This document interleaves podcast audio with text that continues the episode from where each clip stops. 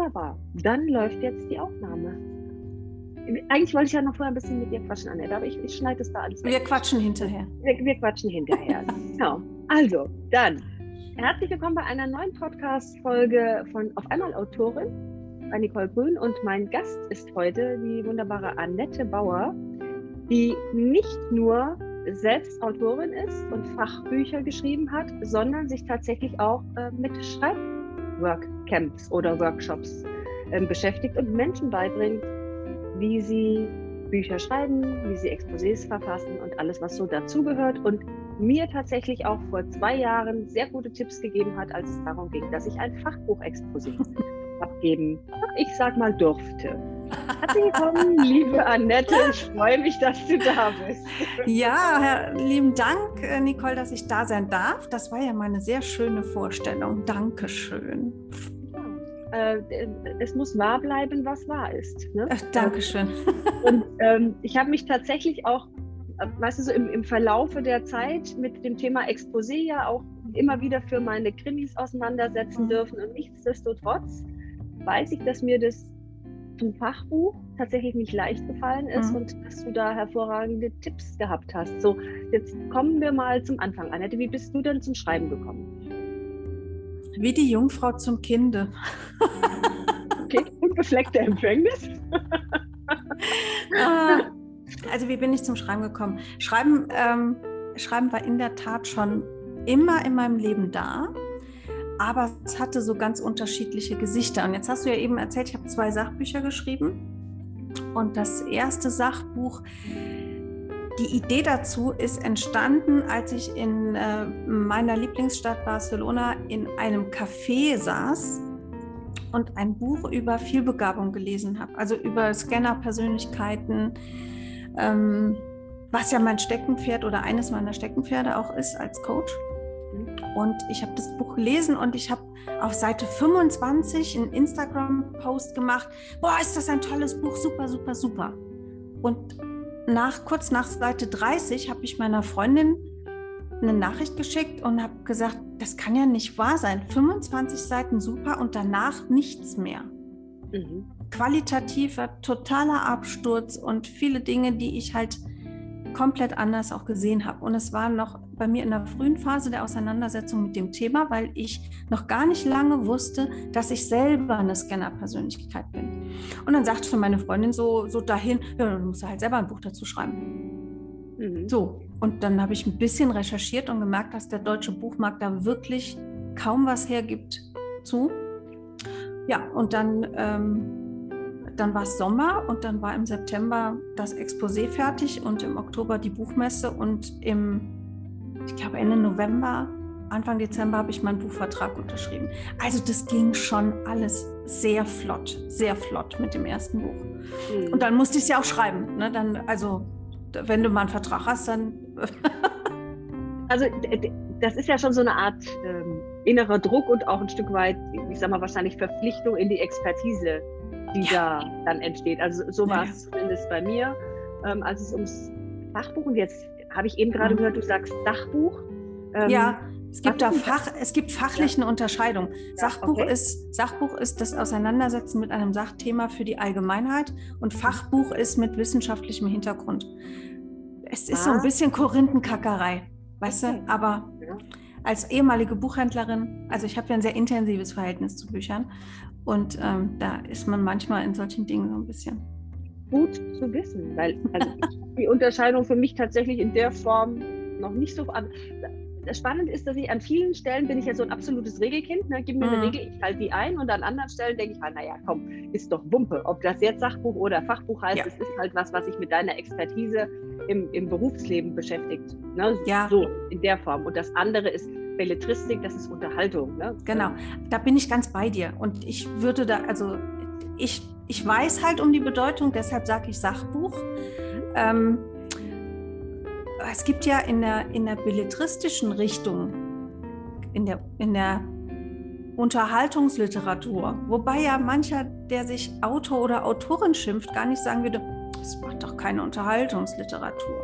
Das sind doch keine Autoren oder Autorinnen, das sind ja SchriftstellerInnen. Ja. Also es gibt diese, diese Unterscheidung, die so scheinbar auf Qualität hingeht, die gibt es in allen Bereichen. Es ist aber nur eine, ein scheinbarer Unterschied in Qualität, denn das, was ein Buch gut macht, ist ja das, was beim Leser passiert. Das ist auch Kunst und das ist wie mit einem Bild. Das Bild wird, wird gut, wird aussagekräftig beim Betrachter. Hm. So ist also ist eine, Form, ist eine Form der Interpretation grundsätzlich, ja. ne, oder beziehungsweise des Selbstempfindens des Lesers. Der sagt, ja, ja bringt mir was, kann ich was mit anfangen, so wie bei dir da in, in, in Barcelona. Ne? Wenn du sagst, genau. 25 Seiten waren super, der Rest danach hat mich gar nicht mehr abgeholt, den, den konnte ich nicht mitgehen. Ne? Also diese Form der, der, der Bewertung, die ja immer beim Leser liegt und mit der wir ja auch alle, die wir uns schreiberisch nach außen trauen, uns ja auch wieder auseinandersetzen dürfen in Form von Rezensionen. Ne? Genau. Ja, Rezensionen oder auch so persönlichen Rückmeldungen, Feedbacks, äh, die man bekommt. Die sind natürlich auf der, außerhalb von, von dem Bereich Rezensionen, ähm, kriegen wir mit ja eher die wohlwollenden Geschichten. Also wenn Leute ähm, uns schreiben, Mensch, das hat mir echt weitergeholfen. Also ich, ich die ersten E-Mails auf meinem Buch hin, die ich bekommen habe von Lesern, boah, das hat mich so gefeiert das war so, also A hat der Leser dann auch noch mal eine Beziehung zu mir aufgenommen, was ich bemerkenswert fand und schön. Und äh, ja, es war halt einfach auch eine große Bestätigung, das so, mhm. so hinzubekommen. Aber ja, im Grunde, der Leser, die Leserin macht die Beziehung zum, zum Werk, zum Buch. Ja, ja. Ähm, jetzt hast du zwei Bücher mittlerweile beim äh, Jungfermann Verlag ja. veröffentlicht, richtig? Ja. Ne? Ähm, Jetzt weiß ich ja selber, wie es ist, einen Verlag zu finden. Und ich, na, allenthalben, also ich, ich, weiß nicht, ob du das kennst, vielleicht ist das eher auch in der Unterhaltungsindustrie ein Thema. Es war jetzt die letzten Tage, war der, war der Bookerfly-Kongress, wo es ganz viele ähm, Fachvorträge gab mhm. von Autorinnen und Autoren, von, ich sage jetzt mal auch Angedockten, die, die ähm, Themen haben wie arbeite mit, mit deiner oder gegen deine innere Angst vor dem zweiten, mhm. bla bla bla, gelaberababa. Mhm. Aber ganz viel ging es eben auch darum, was musst du tun, um einen Verlag zu finden. Ich mhm. habe einem Vortrag gelauscht, von dem da war ich war am Schluss entsetzt, weil ich gedacht habe, also danach, wenn ich das vorher gehört hätte, hätte ich noch nie veröffentlicht, ne? ja. weil es in erster Linie um all das ging, was man nicht tut, um mhm. einen Verlag zu gewinnen. Jetzt hast du ja auch sehr schnell einen Verlag gefunden. Mhm. Wenn du sagst, das Exposé war nach dem Sommer, also September irgendwie fertig, dann kam die mhm. Buchmesse, dann war der Vertrag da. Ähm, was hat dir denn da geholfen, beziehungsweise wie hast du es gemacht? Wusstest du schon, welchen Verlag du haben willst oder wie genau bist du vorgegangen? Ja, also ich wusste ziemlich genau, welchen Verlag ich haben wollte, weil ich zum Junfermann Verlag einfach auch schon eine Beziehung hatte. Ähm, ich finde, es ist ein toller Verlag, der macht, äh, der macht wirklich gute Bücher für eine ganz spezielle und spitze Zielgruppe mhm. und hat sich halt angefangen, ja auch ein bisschen in, in ein breiteres Publikum aufzustellen. Also Richtung, ich, ich mag das Wort nicht, aber Lebenshilfe. So, mhm. und wenn eine breitere Masse ein Buch zum Thema Scannerpersönlichkeiten oder Aufschiebeverhalten, das ist mein zweites äh, Buchthema, lesen soll, dann, dann muss es halt auch so ein bisschen ähm, in die Breite gehen und sich anders aufstellen. Und es ist ein kleiner Verlag, ein kleiner, feiner Verlag, ein sehr alter Verlag, der auch ein gutes ähm, inneres Verlagsprofil hat und in eine gute Verlagsgruppe eingebunden ist. Und die tun was für ihre Autoren. Du bist ja selber beim Jungfermann Verlag. Ich finde, ja. und du bist mit Pipa bist du ja auch super zufrieden. Ja. Ähm, ich, ich bin der Meinung, wenn man auf Verlagssuche geht, geht es nicht darum, auf Biegen und Brechen irgendeinen Verlag zu finden, sondern es geht darum, bei der Verlagssuche, man bewirbt sich ja quasi mit dem Exposé. Das Exposé ist wie ein Bewerbungsschreiben. Ja. Ähm, da auch zu gucken, welcher Verlag würde denn per se auch zu mir passen. Also zu einer, zu einer Recherche, vor, bevor ich rausgehe und sage, so und jetzt verschicke ich mein Exposé oder ich nehme Kontakt zum Lektorat auf, da muss man sich wirklich, also es wirklich muss, ich glaube, es ist ein Muss, ähm, das Verlagsprogramm anschauen. Passe ich da hin? Passe ja. ich da auch als Mensch hin? Und wenn ich da sagen kann, ja, zu dem Verlag sage ich aus dem tiefsten Herzen ja, dann ist das auch ein Verlag, an den ich herantreten kann. Und jetzt habe ich natürlich keine Erfahrung im, im äh, belletristischen Bereich. Ähm, meine Einschätzung ist aber, es ist da genauso. Du musst Ja sagen können. Also ich habe eine, eine äh, weitläufige Freundin hier in Köln, die beim Hansa Verlag veröffentlicht hat, ihr erstes Buch. Und ähm, die sprach auch davon, dass das halt auch, dass sie es bei dem Verlag auch gerne sieht. Mhm. Ja. Mhm. Ich, also ich bin an vielerlei Stelle absolut deiner Meinung. Auf der anderen Seite sehe ich natürlich auch, und ich habe äh, einige Coachings ja auch schon mit Autoren in den letzten Monaten gemacht, äh, dass es für viele eine große Herausforderung ist, überhaupt A, erstmal, wenn du ein Exposé verschickt hast, eine Antwort zu bekommen, mhm. innerhalb einer Zeit, in der du noch lebst.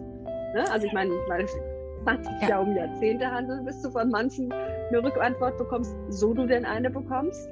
Ja, also dass, dass das ja schon ein, ein großes Problem ist und dass damit natürlich auch das zweite große Problem andockt, überhaupt genommen zu werden. Und dass mhm. du da vielleicht an mancher Stelle natürlich auch ein Stückchen versuchst zu fächern und dieser, dieser Wunsch bei einem guten Publikumsverlag, sage ich jetzt mal auch in, in der Belletristik oder bei einem kleinen, feinen Verlag wie Jungfermann, wo wir ja beide mit unseren dann Sachbüchern sind, mhm. ähm, ne?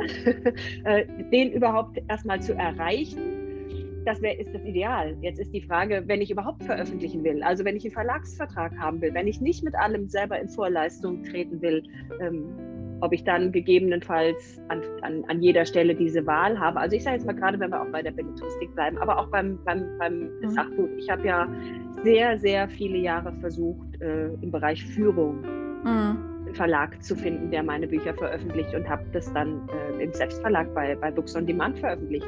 Ähm, von manchen Verlagen habe ich nie eine Antwort bekommen äh, und ich habe tatsächlich auch von Verlagen nach drei Jahren eine Antwort bekommen. Also drei Jahre. Das, das ist, kann ein, also drei Jahre ist eigentlich ein Unding. Ja. Ähm, bei uns im Sim, also wir machen ja das, du hast es ja. eben angesprochen, das Buchexposé-Seminar einmal im Jahr. Ähm, da sagen wir dir die Regelantwort zwischen drei und sechs Monaten, zumindest im Sachbuchbereich. Ja. Und ja, es gibt auch Verlage, die antworten nicht auf jedes Exposé, die schicken die nicht, zu, also zurückschicken ist ja eh so ein bisschen relativ, weil man heute ein Exposé in der Regel auch digital einreicht. Ja. Ähm, eine Reaktion ja, sollte es, äh, sollte es geben, wie es auf eigentlich jede Bewerbung eine kurze Reaktion im Sinne von, wir haben gerade keinen Bedarf oder sie kommen für uns aus diesen oder jenen Gründen nicht in Frage. So, dass das nicht jeder macht, wissen wir, weil die Verlage kriegen halt auch wirklich so eine Fülle an Exposés. Das ist beim Sachbuch schon enorm. Also wenn wir uns vor Augen, ich weiß gar nicht, wie im Moment die Belletristikzahlen pro Jahr sind aber das sind ja viele tausend Neuerscheinungen, also zehntausende Neuerscheinungen ja. mittlerweile. Ja. Als ich aus dem Buchhandel raus bin, waren wir, glaube ich, bei 10.000 äh, Novitäten pro Jahr. Und das, das ist lange her. Das ist weit über 20 Jahre her. Das heißt, man kann das ein bisschen hochrechnen, wo wir da heute stehen. Und wenn wir jetzt mal so eine Pi mal Daumenrechnung aufmachen würden, wie viele eingereichte Exposés auf eine Novität kommen, dann ja. kann man sich eine Vorstellung machen, was auf den Tischen und in den Postfächern äh, der Lektorate in den Verlagen los ist. Ja, absolut, und absolut. deshalb ist das Exposé ja auch so, so, so wichtig. Das Exposé ist wie deine Website, wenn du selbstständig bist. Da machst, du ja. dein, da machst du deine Seele und dein Projekt mit auf. Ja, absolut. Ähm, nichtsdestotrotz, ich habe ja mit, mit vor ich jetzt vor drei Jahren? Nein, ich habe es vor zwei Jahren veröffentlicht. Äh, ich muss immer überlegen, weil manchmal, manchmal, ist es ganz, ganz crazy, wenn ich das betrachte. Auf Facebook ist es ja so, dass du kriegst immer Erinnerungen, was du mhm. vor einem Zeitraum X gepostet hast. Ja. Und ähm, jetzt irgendwie letzte oder vorletzte Woche kam so eine Erinnerung, dass ich äh, vor zwei Jahren tatsächlich den ersten Post über das äh, provenzalische Blut, ähm, das ich bei Piper mhm. veröffentlicht habe, dass ich das zum ersten Mal irgendwie gepostet habe. Und dann fiel mir wieder so mit Macht auf, oh mein Gott, das ist erst zwei Jahre her. Mittlerweile ja. ist ja Band 4 erschienen ne, und ich habe äh, noch drei andere Bücher geschrieben. Äh, und wenn ich das dann so betrachte, dann wird so ein Zeitraum immer sehr sonderbar. Also vor zwei Jahren im Juni tatsächlich habe ich Sebastian Fitzek kennengelernt. Ja? Mhm. Also für alle die, die Sebastian Fitzek nicht kennen, Sebastian Fitzek ist, glaube ich, aktuell unser erfolgreichster äh, mhm. Thriller-Autor, den wir in Deutschland haben. Ähm, der ich meine, auf Instagram 10 Millionen Follower hat. Das ist schon eine ganz schöne Nummer. Wow. Ja. Und ähm, ja, logischerweise, wer, ich sage jetzt mal, diesen Bereich an Followern auch hat, der hat das nicht umsonst, sondern der ist natürlich auch Spiegel-Bestseller-Autor. So, und äh, Sebastian Fitzek erzählte damals davon, wie er seinen ersten Krimi geschrieben hat und versucht hat, an den Mann zu bekommen. Ja, der ja? hat es nicht geschafft, ne? Nein, er hat 20 ja. Verlage angeschrieben und ähm, also von allen Absagen bekommen, bis auf die, die bis, also die bis vor zwei Jahren nicht geantwortet Gut, natürlich antwortest du nicht mehr, wenn der dann irgendwo Spiel besser Auto kriegt. Dann liegst du wahrscheinlich eher auf dem Fußboden und beißt den Teppich, dass du den hm. Mann abgelehnt hast. Ne? Ähm, aber das, so dieses, wenn du an 20 Verlage schreibst, du kriegst von 10 vielleicht eine Absage, das musst du ja auch erstmal verknusen können. Ja, äh, und du kriegst stimmt. von 10 auch gar keine Antwort. Die, die Frage ist ja immer, wie wertschätzend steht der Autor in Bezug zum Verlag, bei dem er gegebenenfalls veröffentlichen will. Also für mich ist es immer so eine Frage der Wertschätzung. Da ist vielleicht mein Fundament auch so, so ein Thema, zu sagen, hm, letztlich ist es doch, wenn es nachher ein Geschäft würde. Und das ist es, eine mhm. Geschäftsbeziehung. Ja, verdient jeder Geld dran, wenn man es einigermaßen, mhm. ja, wenn du es einigermaßen gut machst. Und gar nicht zu antworten ist ja so, wie wenn du jetzt als selbstständiger Coach, du kriegst eine Anfrage und du antwortest einfach nicht. Genau. Ne? Ähm, und ja. das ist für, für mich immer so ein bisschen was, wo ich so denke, der Sportbild sage, das hat so Geschmäckle. Weißt ja, ja, ja, ja, ich verstehe das, was du meinst. Ja, ja ist richtig. Ja. Ja. ja, es ist halt, also ich glaube, es hat hm, vielleicht hier und da auch ein bisschen was damit zu tun, wie tritt man an den Verlag heran. Mhm. Also ein Bewerbungsschreiben kann ja so und so aussehen. Ne? Und das kann Lust machen auf einen Menschen oder halt nicht. Und jetzt ist vielleicht der Mensch gar nicht vorrangig wichtig bei dieser Thematik, sondern der Inhalt des, äh, des Buches. Nichtsdestotrotz gehört der Autor mit dazu. Also ist ja. das eine Type, die man mitvermarkten kann. Geht das Gesicht, also ist jetzt doof, jedes Gesicht geht, aber ne, wie, also ja. passt die Nase und kommt man da mit einer gewissen Sympathie aneinander ran und ähm, also empfiehlst ja. du auch ein Autorenbild ins, ins Exposé zu machen? Ja, natürlich, auf jeden Fall. Die erste, gemacht die erste Seite, das empfehlen wir, die erste Seite hat äh, deinen Namen, hat ein Bild von dir, hat deine Kontaktdaten und den Titel deines, also den Arbeitstitel deines Projektes. Mhm. Und dann okay. kommen die anderen äh, wichtigen Dinge, die in einem Exposé drin sind. Und also nochmal so zu dieser, ähm, wie, viel, wie viele Verlage schreibe ich an und ähm, passen die? Es gehört natürlich auch eine, also gerade beim Sachbuch eine gute Marktrecherche dazu. Mhm. Das machen wir im Seminar mit unseren Leuten. Ja, damit das gehört ich. aber beim, bei der Belletristik genauso dazu. Also ja. letztlich ist, muss, soll, kann, darf ich. Na, ich sage, es ist ein Muss. Ne? Muss ich schon mhm. gucken, wer sind denn die Mitbewerber am Markt? Und ja. äh, ich, ich sehe das ja jetzt auch gerade, wenn ich betrachte, guck mal, ich habe die, die Provence-Krimis rausgebracht. Ähm, da gibt es Frankreich-Krimis gibt es wie Sand am Meer. Ja, das, das, stimmt. Muss man einfach so sagen. Natürlich habe ich mit meiner Protagonistin, der Mimikexpertin, ähm, was Besonderes geschaffen, weil das gibt es halt nicht. Das ist der USP. Aber wenn du dir den Markt anguckst und du würdest jetzt einfach nur mal Frankreich- oder Provence-Krimis suchen, da gibt es mannigfaltiges mhm. Angebot. Ne? Ähm, das macht ja auch Sinn, sich da genauso mit zu beschäftigen und zu gucken, was machen die denn? Also mhm wer ist das Protagonistenteam, was haben die gegebenenfalls besonders, damit es eben nicht aussieht wie Copy-Paste. Genau. Ähm, das ist ja beim Sachbuch genauso. Ja, ne? also, also es gibt jedes, es gibt ja jedes Thema schon. Das ist nicht nur in der Belletristik. In der Belletristik würde jeder sagen, ja klar, jede Liebesgeschichte, jede spannende Geschichte, jede, jede gesellschaftsrelevante Geschichte, die gibt es schon. Ja, die gibt es natürlich. Die gab es auch vor 300 Jahren schon mit ganz vielen Klassikern. Die gibt es jetzt und die wird es in Zukunft geben. Im Sachbuch ist es ähnlich. Viele Thematiken gibt es schon und wir sagen dann oft, ähm, die, das ist auch wirklich eine Haltung, die ich vertrete, es hat aber noch nie jemand so wie du geschrieben.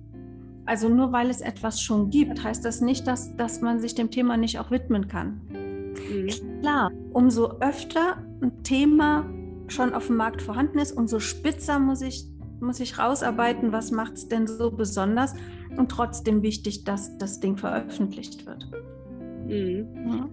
Wie, wie, bist du denn drauf gekommen, diesen, diesen, diesen Workshop zu konzipieren? Also ich weiß, du machst das ja nicht alleine, du machst mhm. das ja ähm, auch mit, mit ähm, sehr spannenden, sehr äh, gut positionierten, sympathischen ja. Kolleginnen. Aber wie das ist es denn entstanden? Erzähl mal.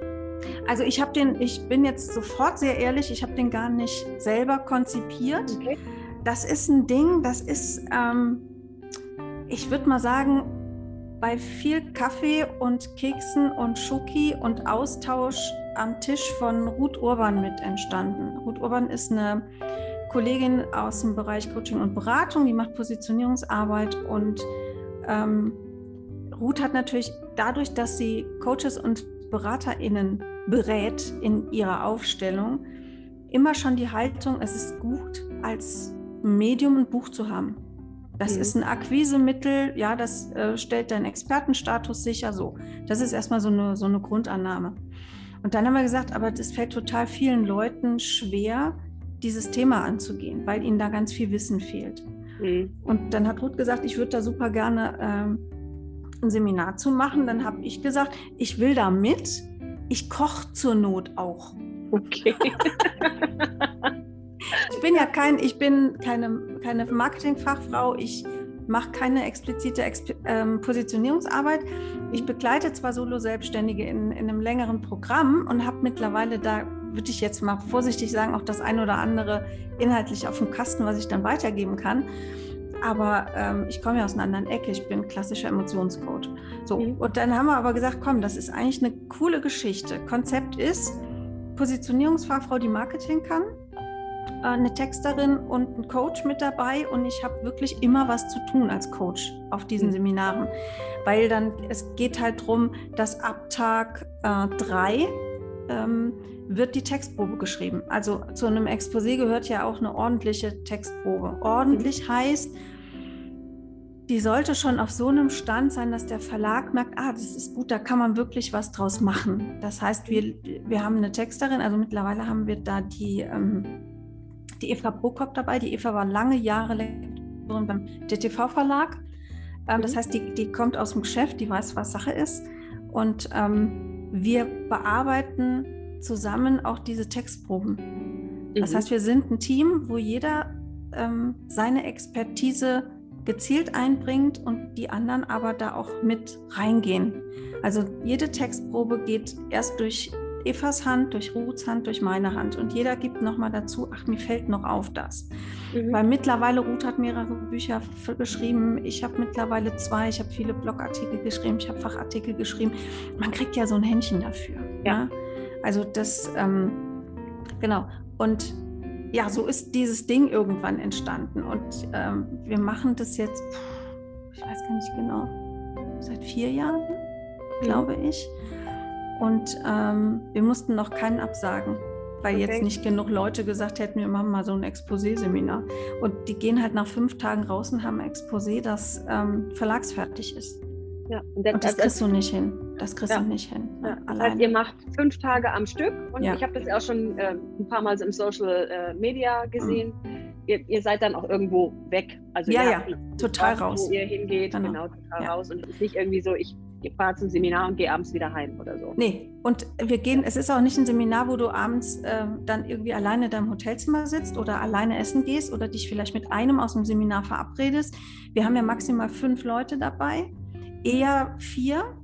Es ist also sehr dicht. Also es ist ja eigentlich eine, eine, eine Seminarbetreuung, die, da sagt jeder, Halleluja, wie soll das denn gehen? Drei Leute und nur vier oder fünf Teilnehmer. Und was muss das kosten? Alter, Richtig, Papa. was muss das kosten? ähm, aber nichtsdestotrotz, das geht halt da auch um, um diese, diese 1 zu 1 Betreuung, die wir dann an den fünf Tagen gewährleisten können. Naja, und das ist natürlich auch euer Erfolgsprofil, was dann ja. entsteht, wenn die Leute mit dem Exposé tatsächlich erfolgreich sind, weil ihr euch genau. so gekümmert habt. Genau. Ja. Und unser, unser, also unser Hammer war Oktober ähm, Mallorca, fünf Tage Exposé-Seminar, Dezember Vertragsunterschrift. Okay. Das war echt, das, das ist war, echt Hammer. Ja. Das war Hammer. Das war ja. wirklich, äh, sowas haben wir nicht mehr erlebt. Ja. Hm.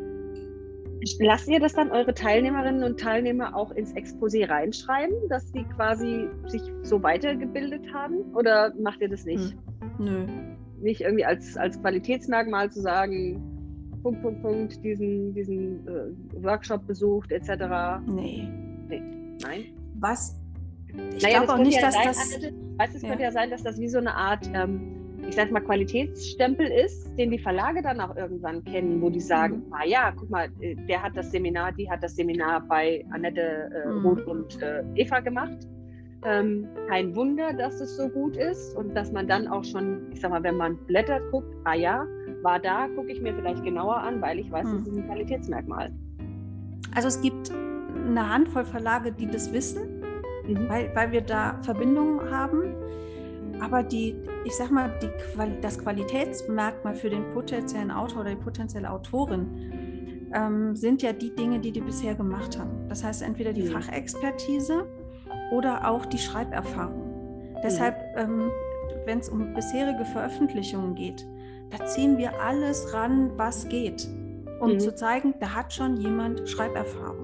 Ob ja. das ein Blog ist, den man bespielt, ob das Gastartikel sind auf anderen Blogs, ob das ähm, Artikel in Fachmagazinen, Print oder online, das ist alles vollkommen egal. Mhm. Ja, und es gehört zum Beispiel für uns auch dazu, dass jemand ähm, in so ein Exposé reingibt, ich mache einen Podcast zu dem Thema.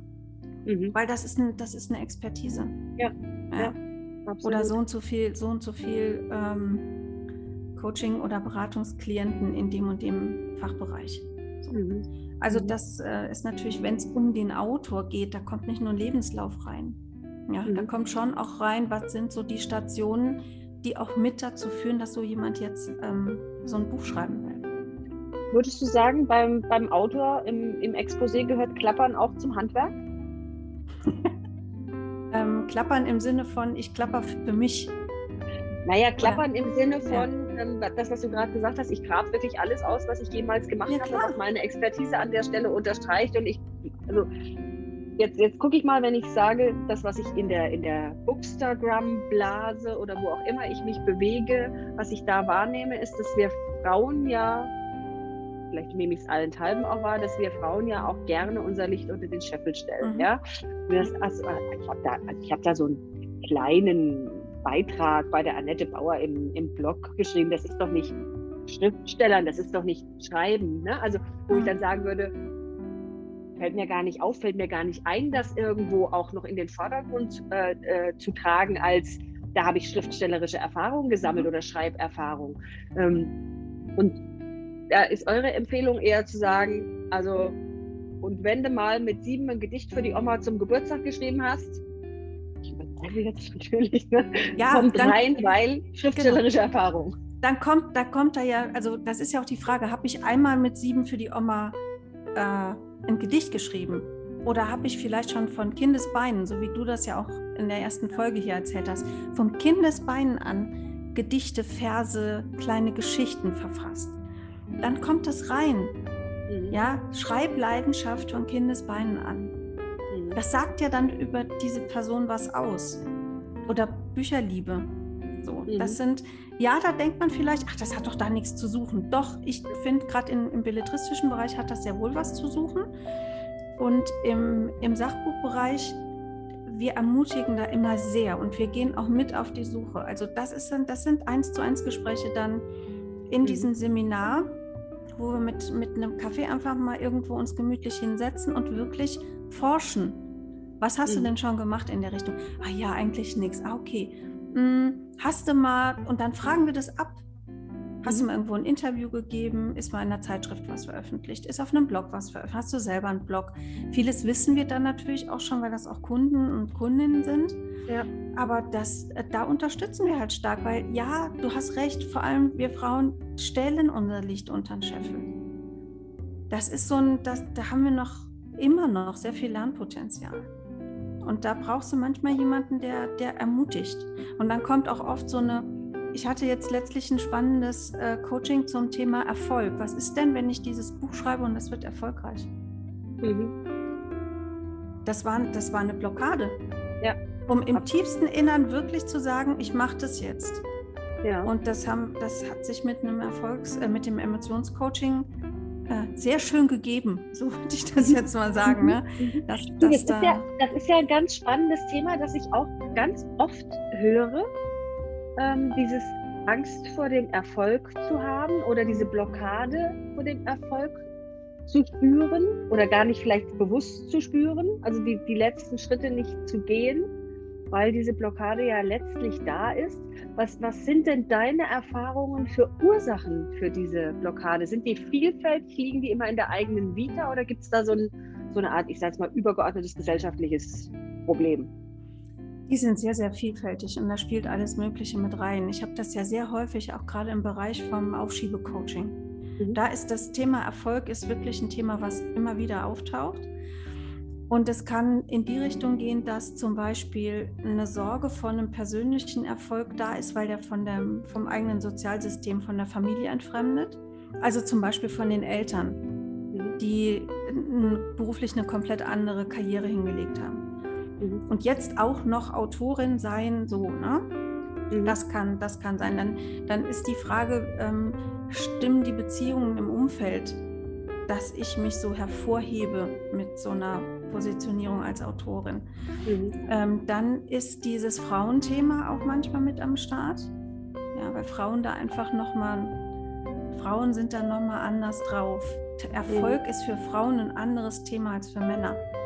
Mhm. Wir laufen Gefahr, wenn wir sehr erfolgreich sind, als karrieregeile Tanten hingestellt zu werden. So, ne? Tante, Tante finde ich sehr nettes Wort. Ich glaube, dass das nicht normalerweise ja, das, nicht dahin gehört. Da gehört genau, ein anderes Wort hin. Richtig. Ja, hinter ja. Karrieregeil kommen dann immer ganz andere Worte, aber ich dachte, das muss jetzt hier im Podcast nicht sein. so. Ich bin ja, ich bin ja ein Fan von ehrlichen Worten, also deshalb kann es von mir aus, von mir aus ruhig sagen. Ähm, insofern, dann, dann dann kann es natürlich auch sein, dass so ähm, dass Frauenbilder mit reinrutschen. Und dann natürlich, dann haben wir auch diese gesellschaftspolitische Dimension eventuell drin. Und dann haben wir vielleicht als, ähm, als Mensch jemanden erlebt, der erfolgreich war, aber, ähm, aber menschlich eine Katastrophe. So, dann verankert sich da was. Und man denkt, oh Gott, wenn ich erfolgreich werde, dann werde ich auch so fies. Ja. Also das ist die Bandbreite. Oder so, so unglücklich groß. oder sonst wie, ne? Einsam. Ja genau. Und ja. dann verdienst du vielleicht Geld und dann verdirbt das Geld deinen Charakter. Also da hängen sich ja dann auch so Themenketten aneinander. Ja, ja. Das habe ich neulich irgendwie, weiß ich gar nicht, war bei so einer, äh, bei so einer Amerikanerin in, in, in so einem Workshop, keine Ahnung, irgendein Kollege hat es empfohlen, hat gesagt, komm, da gucken wir mal rein. Und da ging es tatsächlich um solche Sätze in Bezug mhm. zu Geld. Ne? Also ja. das sind so Sätze, die deinen Bezug zu Geld geprägt haben. Und mhm. da kommt ganz oft ja aus der Kindheit auch dieses Hoch, Geld ist schmutzig. Ne? Ja. Ja, ja. ja also Geld, Geld ist schmutzig, ja. Geld verdirbt den Charakter. Ähm, Menschen mit Geld sind arrogant. Ja, oh, das, das also, geil.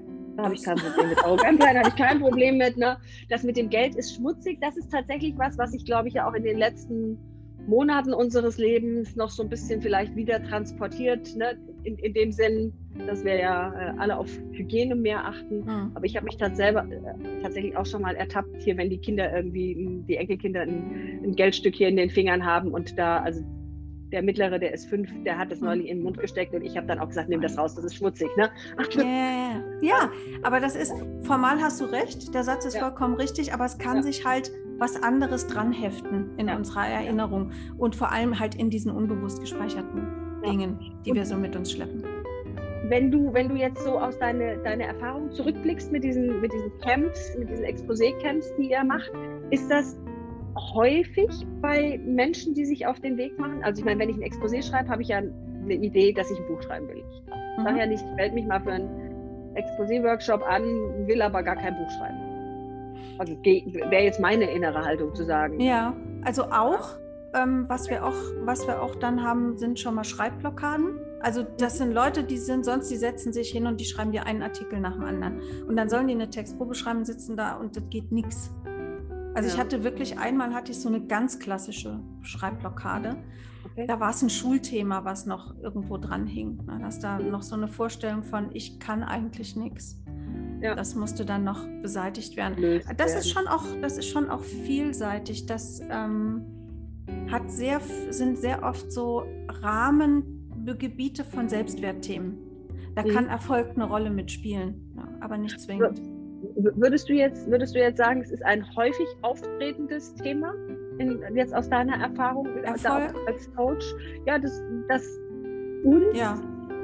Autor, und Autorinnen, ich mache jetzt mal die Autoren, ich, ich nenne sie mit dazu, einfach zum Gendern. Ähm, aber wir haben ja gerade über den Bezug von, von Männern zum Erfolg gesprochen, dass der schon ein bisschen anders vielleicht dann auch noch positioniert ist. Hm, würdest du sagen, es ist ein häufiges Problem bei Menschen, die sich auf den Weg machen, etwas schreiben zu wollen? Bleibe ich mal so global galaktisch, dass die, die Sorge, die Befürchtung, dass der Erfolg eine elementare Lebensveränderung mit sich bringt oder Persönlichkeitsveränderung mit sich bringt, da ein Hemmschuh ist? Oder ist es eher so, dass du sagst, das ist ein Drittel oder das ist vielleicht, keine um, ähm. Ahnung, ein Fünftel? Also ich würde es mal so sagen, das Kernthema, wenn es Probleme gibt, ist das, Problem, das, das Thema, ich gehe mit meiner Persönlichkeit, mit meinem Leben in die Öffentlichkeit. Mhm. Das ist das Thema. Und, und das ist natürlich das hängt von außen preis, genau. Ne? Und das hat natürlich mit Erfolg was zu tun, weil ja. wann gebe ich, wann wird, wenn ich ein Buch verfasse, dann bin ich in der Öffentlichkeit sichtbar, wenn die Menschen mitbekommen, dass ich es geschrieben habe. Ich meine, ich kann ja auch ein Buch schreiben und es kriegt keine Socke mit. Ich kann, ich kann sogar ja auch ein Buch schreiben und ich kann es als Pseudonym schreiben, dann kriegt es keiner mit, dass ich es bin. Das ist, auch das ist richtig. Und ich kann sogar ein Buch schreiben und es, es wird veröffentlicht in einem Verlag. Und ähm, ich tue nichts dafür, dass das sichtbar wird. Das mhm. ist ja auch spannend. Dann wird das ja später eine Frage von, was tue ich für den Erfolg meines Buches? Und mhm. das ist ja wie, wir sind ja beide auch, ähm, auch selbstständig tätig. Das ist die, eine ganz ähnliche Thematik wie mit, tu was für deine Akquise, geh raus, werd sichtbar. Das sind die mhm. gleichen Grundmuster, die drunter liegen. Mhm. Wo dann eine, eine, Hemmung, eine Blockade da ist. Und da gilt es immer zu gucken, ähm, welches Ereignis in unserem Leben hat die Bahn dafür gelegt, dass dieses Thema heute Stress macht. Und mhm. ich da damit nicht adäquat umgehen oder frei umgehen kann. Ja, du sag mal, was würdest du denn sagen? Ähm, also wenn du was sagen dürftest, ausnahmsweise in diesem Podcast, ne? was würdest du denn sagen? Ähm, was ist denn Erfolg als Schriftstellerin? Ich glaube mittlerweile, dass Erfolg eine persönliche Definition hat. Mhm.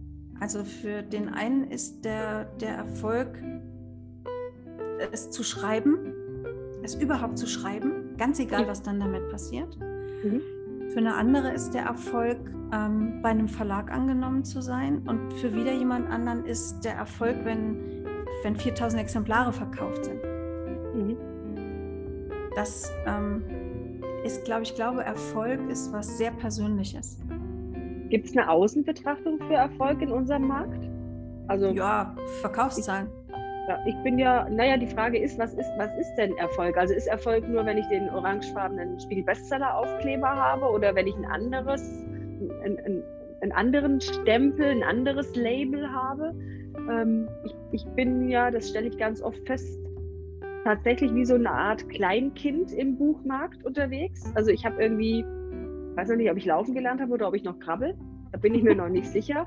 Ja, aber ich gucke ganz oft mit so ganz großen Augen in all das, was so um mich herum geschieht. Und dann gibt es plötzlich bei, bei Pieper eine neue Sparte, Veröffentlichungen von Autorinnen und Autoren, die bei Wattpad geschrieben haben. Und mhm. Frau Grün fragt dann erstmal, was ist denn Wattpad? Und alle so, Wattpad, das muss man doch kennen. Und ich so, okay, ja, kenne ich ja, ähm, kenne ich gar nicht. Ähm, und da stelle ich halt fest, ich bin noch in so, einer, in so einer Entwicklung hin zu begreifen, wie dieser Markt funktioniert und was ist denn eine Verkaufszahl, die Erfolg suggeriert.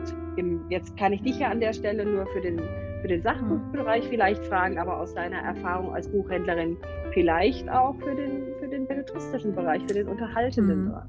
Also ich äh, bin da viel zu lange raus aus, aus, äh, aus dem Buchhandel, um da noch wirklich ähm, auf Zahlen zurückgreifen zu können ich weiß auch im Moment gar nicht, wie die Verkaufs-, also wie die Auflagenzahlen in der Belletristik sind. Das ist ja immer spannend. Ne? Welche Auflage hat man in der Erstauflage und wie wird die abverkauft?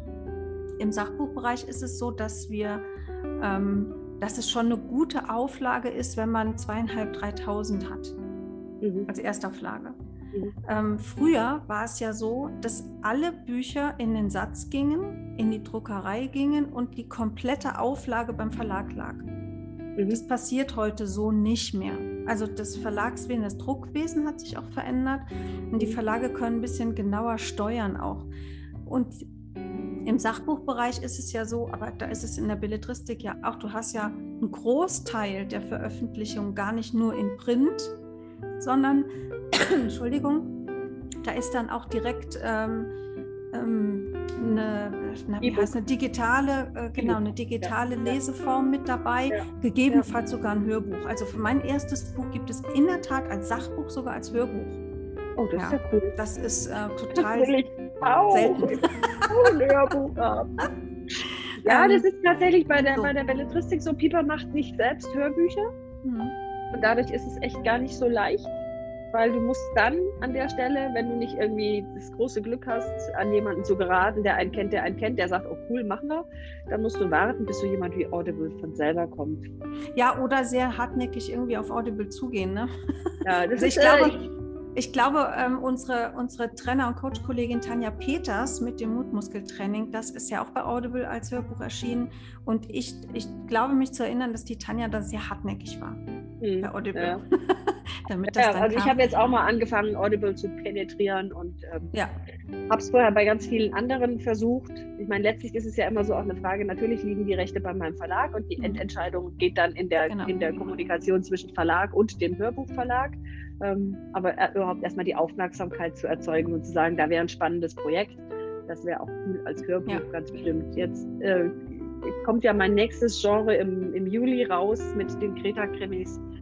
Da bin ich, was den, was den Marktanteil angeht, das ist ja eine viel spitzere Po- Positionierung. Und Also es gibt einen aktuell, äh, einen Kollegen, Mitbewerber am Markt, der ebenfalls Krimis schreibt, die auf Kreta äh, spielen. Okay. Ach cool, Das ist ja natürlich- sehr spannend. ja, sehr das ist natürlich dann sehr, sehr äh, kleine Konkurrenz, wenn man das Mhm. jetzt mal so sagen möchte. Ne? Ähm, und im Unterschied eben zu den Frankreich-Krimis, die es wie Mhm. Sand am Meer gibt, ne? sich da auch nochmal rauszukristallisieren, rauszuschälen und zu sagen, da bist du was Besonderes oder da bist du besonders lesenswert, ist natürlich ungleich herausfordernder, als wenn du jetzt sagen kannst, ja, da Mhm. gibt es außer mir nur noch einen. Hm. Ne? Und, ähm, Da ist vielleicht dann auch das Interesse Ja, das stimmt. Ja. Aber da sind wir auch wieder beim, beim, beim, beim Spitzen, ne? beim Zwi Ja. Spitzenzuschnitt, der natürlich immer auch ähm, nochmal eine höhere Wahrscheinlichkeit mit sich bringt für Erfolg. Ne?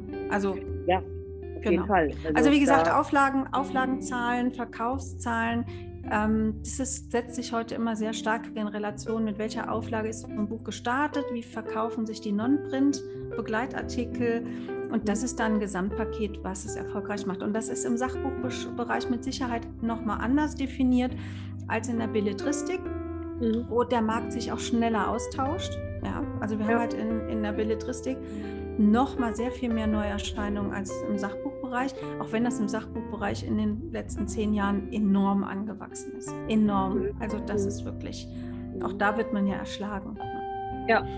Ja, also ich meine, da tatsächlich auch, ich sage jetzt mal, rauszufinden, was dich gerade aktuell interessiert und weiterbringt, das ist ja Mhm. auch immer so eine Sache, viel mit Empfehlungen, das da passiert. Also ist bei mir so, dass ich mich natürlich da auch viel auf Empfehlungen von Kolleginnen und Kollegen verlasse, gerade wenn es eben um meine Fachexpertise geht. Ähm, auf der anderen Ja. Seite haben wir zwei ja jetzt auch schon sehr, sehr lange eine Gewohnheitspartnerschaft, die sich genau mit dem Thema befasst. Nämlich, ja, nämlich ähm, Sachbuch oder Fachbuch darf es ja da dann auch sein, äh, zu lesen. Und zwar jeden Tag, jeden Wochentag ähm, etwas zu lesen. Und das ist für mich was, wo ich wirklich sage, ich kann das nicht auf digital, sondern ich kann das, Mhm. das kann ich nur, wenn ich es in der Hand halte, mit einem, mit einem Stift, wo ich anmarkern kann, wo ich in schreiben vielleicht viele auf und sagen, man malt doch nicht in ein Buch, ne? aber wo ich im, im Buch Doch. auch äh, Doch, es lebt dadurch. ja, genau. Ne? Aber tatsächlich ist es so, dass ich das für mich festgestellt habe, das kann ich nicht anders. Und wenn ich sonst nur mit dem E-Book-Reader nach Kreta reise, ich ne, in mein Schreibdomizil, die Bücher, die ich mit dir gemeinsam lese, die habe ich immer im Print dabei, weil ich das nicht, ich kann das nicht. Und ich Ja. glaube, der, der der Tag, an dem ich anfange, auf dem E-Book-Reader irgendwelche Seiten oder Linien zu markieren, dann äh, wird es schwer kritisch. Also habe ich. Also das geht ja, das geht ja sogar in der Tat. Du kannst ja digital auch markieren, aber für mich hat das einfach, ähm, also bei mir haben auch die, die Bücher so Post-its, die, die kleben dann überall, ne? weil ich mir dann Markierungen dazu mache, wo ich nochmal was rausnehme für mich und wo ich vielleicht was, was nochmal für eine, für eine andere Idee nutzen will und äh, gut nachlesen kann. Weil ich dann Mhm. weiß, ah, das habe ich doch bei der gelesen und dann muss ich das schnell finden. Und äh, da bin ich mittlerweile wirklich um diese Post-its, die am Rand rausgucken, Ja. wo ich immer so ein Stichwort drauf habe, total dankbar. Das ist super. Früher habe Ja. ich immer markiert und am besten noch mit verschiedenen Farben und reingeschrieben, aber dann findest du die Sachen nicht mehr. Ja, Und Das ist mit ein den super cooler Tipp. also, Ja, ja. Und äh, ich habe also mir das mittlerweile abgewöhnt, das ganz Schreckliche, wo ja auch, glaube ich, äh, Massen von Menschen Ohnmachtsanfälle kriegen. Ecken zu Das knicken. Umknicken. Ja, ja, ja. Ach, ja. ja. Ich sag mal, es gibt so schöne Lesezeichen. Ja, in der Tat. Also ich, ich habe ja auch Lesezeichen für meine Bücher machen lassen. Ja. Äh, und tatsächlich, aber im, im äh, Sachfachbuch, das ich mit dir lese, habe ich ein Lesezeichen, das hat mir meine liebe Freundin Caroline aus Tibet Na, siehst du. Ja. Das ist sehr, sehr schön. Ja. Ich habe ja. in der Tat sogar so eine Sammlung von Lesezeichen, was nicht alles reine Lesezeichen sind, sondern. Oder nee, warte, Nepal, warte, Nepal. Nicht, ich muss, ja. falls Caroline zuhört, Nepal, nicht Tibet. Sorry, Caroline. Wichtiger Unterschied. Also ich habe ich hab so eine Sammlung, so ein Fundus und, und dann suche ich auch oft so teilweise passend zu den Büchern und teilweise passend zu meiner Stimmungslage dann was raus, was mich jetzt durch dieses jeweilige Leseabenteuer begleiten darf begleitet. Sehr, sehr schön. Ähm, jetzt, eben hatte ich noch eine Frage, wo ich gedacht habe, die musst du die Annette unbedingt fragen. Ach ja, ist sie genau. Jetzt ist sie wieder da. Gott sei Dank äh, ist mein wechseljahrsdementes Hirn doch manchmal noch funktionsfähig. Hm, was war denn für dich so in letzter Zeit das Buch, wo du sagst, das hat mich am meisten beeindruckt? Und das Buch, wo du sagen würdest, das empfehle ich auf jeden Fall weiter, ist egal ob es jetzt für, für, für, eine bestimmte Fachgruppe nur wäre oder für eine große, breite Leserschaft, völlig gleichgültig. Also diese beiden Aspekte. Ich überschlag mal so kurz, was ich in letzter Zeit, also ich habe jetzt sehr viel auch gehört, ähm, sehr viel Sachbuch in Richtung Unternehmertum gehört. Also was ich im Moment ja auch in unserer ähm, Gewohnheitspartnerschaft lese, ist ähm, Playing Big von Tara Moore. Das ist ein Buch, wo ich, also auch, wir waren ja eben bei dem Thema, Frauen stellen ihr nicht unter den Scheffel. Und Tara mhm. Moore ähm, greift so ähm, angenehm ehrlich die ganzen Mechanismen auf, die bei uns Frauen greifen, okay. um nicht wirklich in unser Potenzial, in unsere Möglichkeiten zu gehen. Das ist sehr faszinierend und das liest sich auch gut auf Englisch. Also ich bin ja wirklich keine Heldin im Englisch äh, Sachen mhm. lesen, aber das, da, da beiße ich mich durch. Da habe ich immer die Übersetzungs-App daneben liegen, damit ich ähm, mir einzelne Wörter nachgucken kann. Das lohnt sich. Das würde ich wirklich jeder Frau empfehlen, die sagt, und ich möchte jetzt mit irgendwas vom Fleck kommen. Mhm. Ja, mit irgendwas weiterkommen. Mhm. Und dann habe ich noch was Schönes gelesen. Ähm, Munira Latrasch, ähm, Connected Business.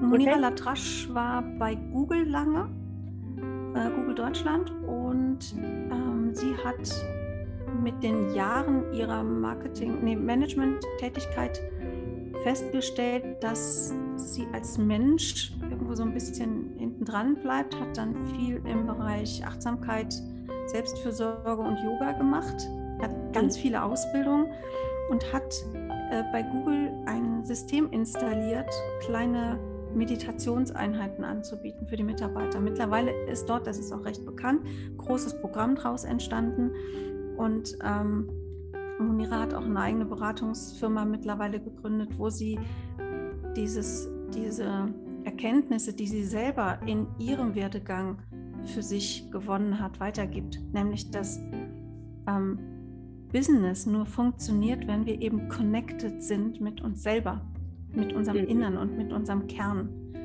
Hattest du die bei dir im Podcast? Genau, ich hatte die, ich hatte ich die bei mir. Das irgendwie, ja. Genau, ich habe das ja, irgendwie neulich äh, mitgekriegt. Mhm. Ja, sag nochmal was ganz kurz zu deinem Podcast, wie der heißt.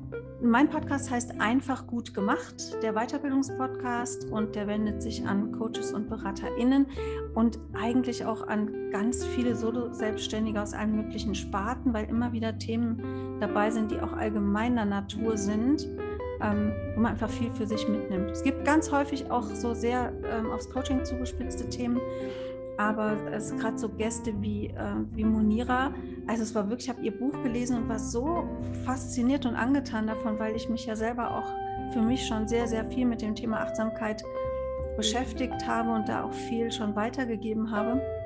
Ähm, ich habe die dann einfach bei Instagram angeschrieben, habe gesagt, ich fand das so irre, hast du Lust, in den Podcast zu kommen? Kriegt eine Antwort, ja, gerne. Und ich dachte, ach, es ist so schön, wenn Menschen so nahbar sind. Und ja, ja es ist, ja. glaube ich, es ist echt eine schöne Folge.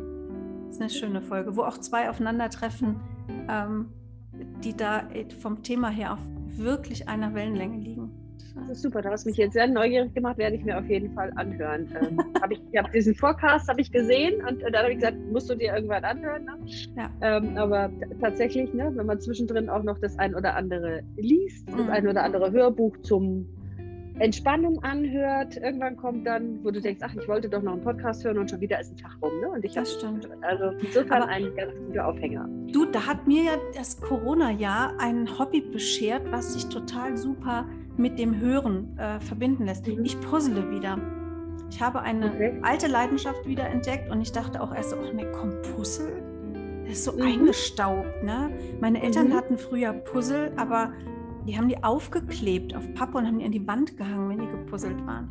Das mhm. war so ein kleines Puzzletrauma bei mir. Und jetzt habe ich halt einfach ähm, durch dieses, ich muss zu Hause sein und mit was beschäftige ich mich denn jetzt noch, wirklich gemerkt, es gibt auch so tolle und anspruchsvolle Motive. Und dann sitze ich Stunden und habe entweder ein Hörbuch, also ein belletristisches Hörbuch. Mhm. Ähm, da habe ich kürzlich gehört, äh, wie heißt das? Getting Back from Gretchen. Total tolle Geschichte, ähm, also liebe ich. Und ich höre Podcasts auch. Und mhm. dann höre ich oft mehrere Folgen hintereinander, weil ich ja auch nicht nur eine halbe Stunde puzzle. Ja? Das okay. kann ich sehr empfehlen. Das ist wirklich eine tolle Freizeitbeschäftigung. Mhm. Also wenn ich, also bei mir gibt es so zwei, drei Dinge, da habe ich äh, zu meinem Mann und auch meinen Kindern gesagt, wenn es soweit ist, dann solltet ihr mich bitte wegbringen, mich erschießen lassen. Das ist Puzzeln. Das ist einmal Puzzeln, ja. das zweite Mal, wenn ich sage, ich gehe jetzt bügeln, um mich zu entspannen. okay, das ja? kann ich nachvollziehen. Oder, oder, beim dritten, wenn ich sage, ähm, Gartenarbeit entspannt mich, das wäre auch noch sowas.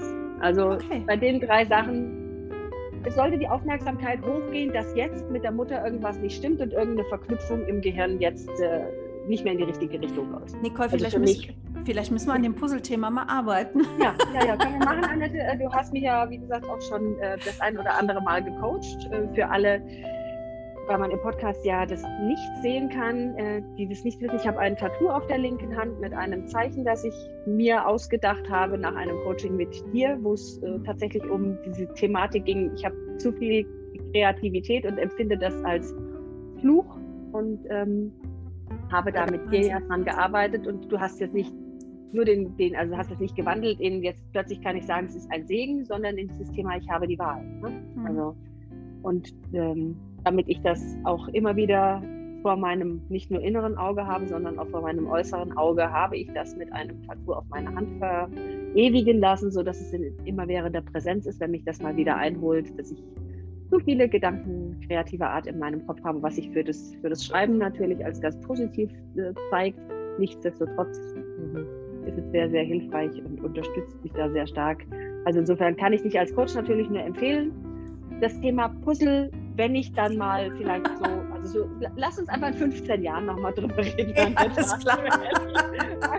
vielleicht habe ich es ja dann noch überwunden, Nicole. Ja. Aktuell beeinträchtigt es mich noch nicht, dass ich nicht puzzle. Ähm, obwohl ich von einigen Menschen gehört habe, die in den letzten 12, 13 Monaten äh, tatsächlich zu Puzzeln gegangen sind, weil es vielleicht auch so einen meditativen Charakter hat. Ne? Ja, und weil es einfach ähm, es ist einfach schon eine schöne Beschäftigung, wenn du ansonsten sehr zurückgeworfen bist auf wenige Tätigkeiten, die du ausüben kannst als Hobby. Ja, da ist für mich natürlich das Schreiben echt im, im, im Vorteil gewesen, dass ich in dieser Zeit jetzt ähm, insgesamt ja, äh, habe vier Bücher geschrieben. Ja, du hast ja geschrieben wie, also wie ein ja. Berserker. Das und ja dann auch durchs, ne, durch, es ist ja nicht nur mit Schreiben getan, es kommt ja dann das mhm. Lektorat und es kommt dann das Korrektorat. Ähm, und es ist ja dann auch ein Prozess, der viel Zeit auch noch im Nachgang braucht. Es ist mhm. nicht damit getan zu sagen, sonst habe ich hier 96.000 Wörter in, äh, in mein Dokument gekloppt das war's, sondern dann fängt die Arbeit ja ganz oft erst an.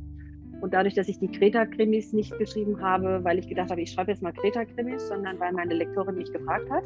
Ne, es ist nicht auf meinem Mist gewachsen, die Idee, sondern dadurch, dass ich auf Kreta schreibe, kam eben diese naheliegende, also im Nachgang für mich völlig naheliegende Frage auf, äh, als Eliane zu mir sagte, du, du sag mal, äh, hast schon mal drüber nachgedacht, Kreta-Krimis zu schreiben?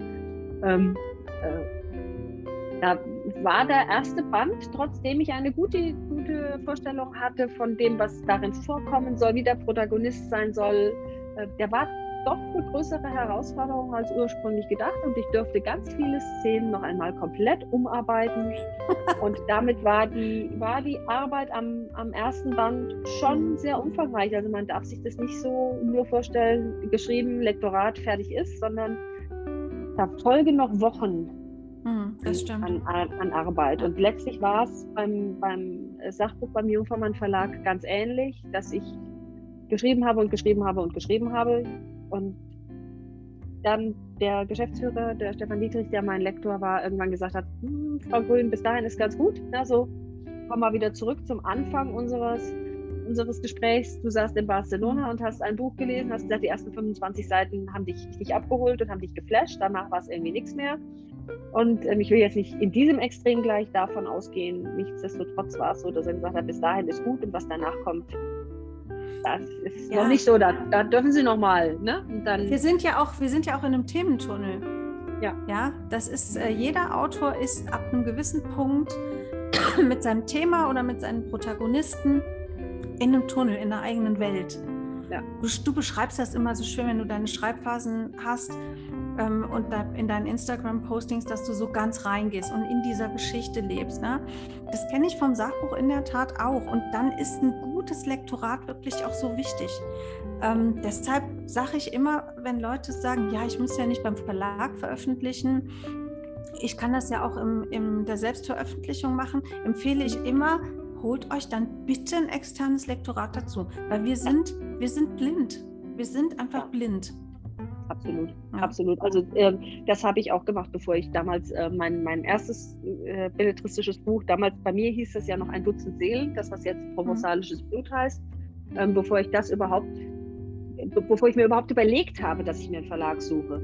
Ich habe vorher einen Schrimmig-Schreibkurs gemacht, ich habe das Buch geschrieben, ähm, dann habe ich mir das Lektorat gekauft, ne, mhm. um sicher zu sein, dass das, was ich da schreibe, nicht nur in meinem Kopf Sinn macht. Mhm. Ne, weil viele Dinge machen in meinem Kopf Sinn, nach auch draußen leider nicht. Ja. Und ähm, das hat A, was mit der Qualität des Inhalts zu tun, B, natürlich auch damit zu tun. Also ich, ich dachte immer, ich sei in Deutsch gar nicht so schlecht. Dann habe ich, glaube ich, die Rechtschreibreform, habe ich, glaube ich, verschlafen. Was so wir dann noch alles um die Ohren kriegen von unseren Lektoren ja. und Lektorinnen. Unfassbar. Und was dann auch noch aus dem Korrekt. Also ne, ich habe ja dann noch eine, eine, eine Redaktion, mit der ich mhm. zusammenarbeite wo ich dann auch nochmal denke, das kann doch nicht sein. Und mhm. jetzt bei den Kreta-Krimis haben wir folgendes: Wir haben Lektorat, Redaktion, da machen wir mehrere Durchläufe, Testleserin, die auch nochmal mhm. Fehler finden. Und jetzt haben wir noch einen externen Korrektor, den der Verlag dazwischen geschaltet hat. Der findet auch nochmal was, wo ich so denke, ja. kommt denn jetzt dieses Komma her, dass der da noch findet? Mhm. Ja, also krass, krass, wirklich, ähm, wie betriebsblind du auch wirst beim Durchlesen dass Total. du manche Sachen nicht siehst. Und das trotz Rechtschreibe, trotz eingeschalteter Rechtschreibekorrektur. Also ich habe auch, ich habe eine spannende Erfahrung gemacht jetzt im letzten Jahr.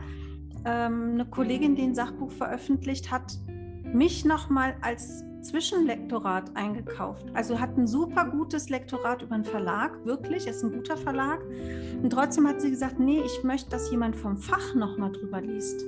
Ja, okay. Dann habe hab ich das Ding ähm, als Lektorin nochmal noch mal gelesen und natürlich dann auch einen anderen Blick als die ja. Lektorin vom Verlag, weil die gucken Na natürlich auf Verkäuflichkeit und ne, Lesbarkeit und sowas. Und das, das fand ich auch für, das fand ich für mich eine schöne Erfahrung, aber dachte ich auch, ja, das ist, das ist auch nochmal gut.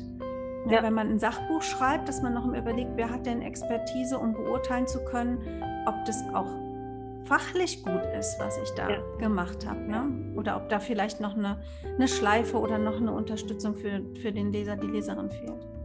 Hm. hm ich stelle dir eine abschließende Frage noch, Annette, mhm. weil dann haben wir schon quasi ein, ein, ein Stündchen überschritten. Hm. ja. Würdest du sagen, es gibt ein Erfolgsrezept für ein erfolgreiches Buch? Also jetzt gerade, wenn wir im bleiben wir beim Sachbuchbereich, weil äh, du ja da deine Expertise auch hast durch deine Veröffentlichungen und auch durch, diesen, durch den Workshop für die Exposés. Ich gehe mal davon aus, da handelt es sich eher um Fach- und mhm. Sachbücher als um belletristische ja. Werke. Ja. Gibt es ein Erfolgsrezept, wo du sagst, wenn das schon mal gemacht ist, dann ist es schon der erste Step auf der Leiter nach oben? Das, was, das Wort, das mir sofort eingefallen ist, in den Kopf schoss, ist Leidenschaft. Und ich mhm. glaube, das trifft, ähm, also ich glaube, jeder würde unterschreiben, dass das ähm, fürs belletristische Schreiben gilt, aber es gilt gleichermaßen für das Schreiben von egal welchen fachlichen Texten. Mhm. Leidenschaft, Liebe zum Thema, das ist die Grundvoraussetzung. Wenn du keine Leidenschaft fürs Schreiben hast, dann lass es. Dann lass es dir schreiben. Also ne, das ist ja auch legitim, wenn jemand eine Fachexpertise hat und einfach nicht schreiben kann und nicht schreiben will und da keinen Spaß dran hat, dann lieber mit jemandem zusammensetzen, der diese Expertise erforscht in vielen Gesprächen, ähm, die Arbeit vielleicht auch beobachtet und der dann dieses Buch schreibt. Das ist vollkommen legitim.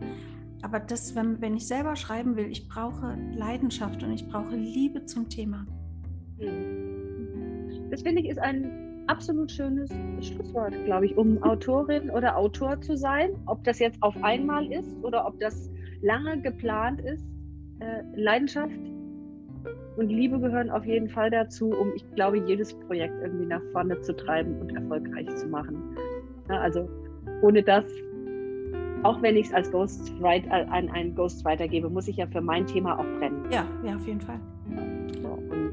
Ähm, das ist der, der, wichtigste Schritt, den es zu gehen gilt, ist für das zu brennen, was wir tun, wenn wir, egal was machen, ob es Schreiben ist, für ein, ein, ein Krimi, einen Roman, ein Fach, ein Sachbuch oder ein Fachartikel oder ob es auch ein Gastblogartikel ist oder ob es nur drei Sätze sind, die du irgendwo veröffentlichst. Ähm, du darfst überall deine Liebe und deine Leidenschaft mit reingeben. Das ja. ist erlaubt. Liebe Annette, äh, das hat mir sehr gut gefallen und ich könnte, das ist ähnlich wie bei der Jeschim, ich mag das jetzt, ich könnte quasi stundenlang weiterquatschen. Das kann aber sein, äh, dass es dann, wenn wir stundenlang weiterquatschen, mehrere Folgen sein müssten, damit es nicht für die Hörerinnen und Hörer einfach zu too much wird. Ne? Und man sagt, ah, muss ich jetzt ein andermal hören und dann vergesse ich es wieder. Insofern, ähm, wer weiß, vielleicht beim dritten Buch, Annette. Ja. Sag noch schnell, ist was geplant? Ähm, es war was geplant, das habe ich aber nochmal auf Eis gelegt, weil ähm, so viele andere Dinge sich ereignet haben und die Zeit einfach auch gar nicht, gar nicht da ist. Aber das Schreiben ist auf jeden Fall ähm, noch sehr gegenwärtig, ja. Also, also ich habe jetzt dieses Jahr.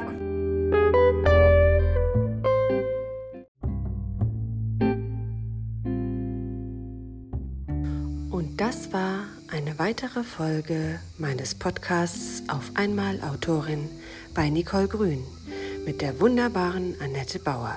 Herzlichen Dank fürs Zuhören und bis zum nächsten Mal.